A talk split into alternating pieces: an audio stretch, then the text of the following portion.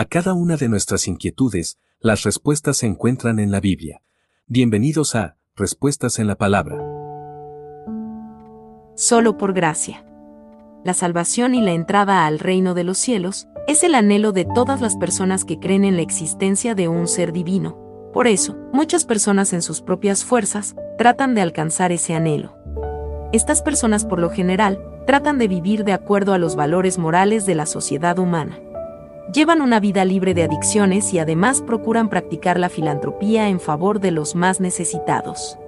Con esta vida ejemplar aparente, sienten que ya han alcanzado la salvación.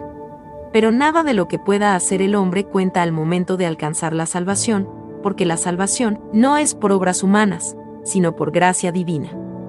La gracia es un regalo inmerecido que da el Señor a los hombres para que puedan alcanzar la salvación.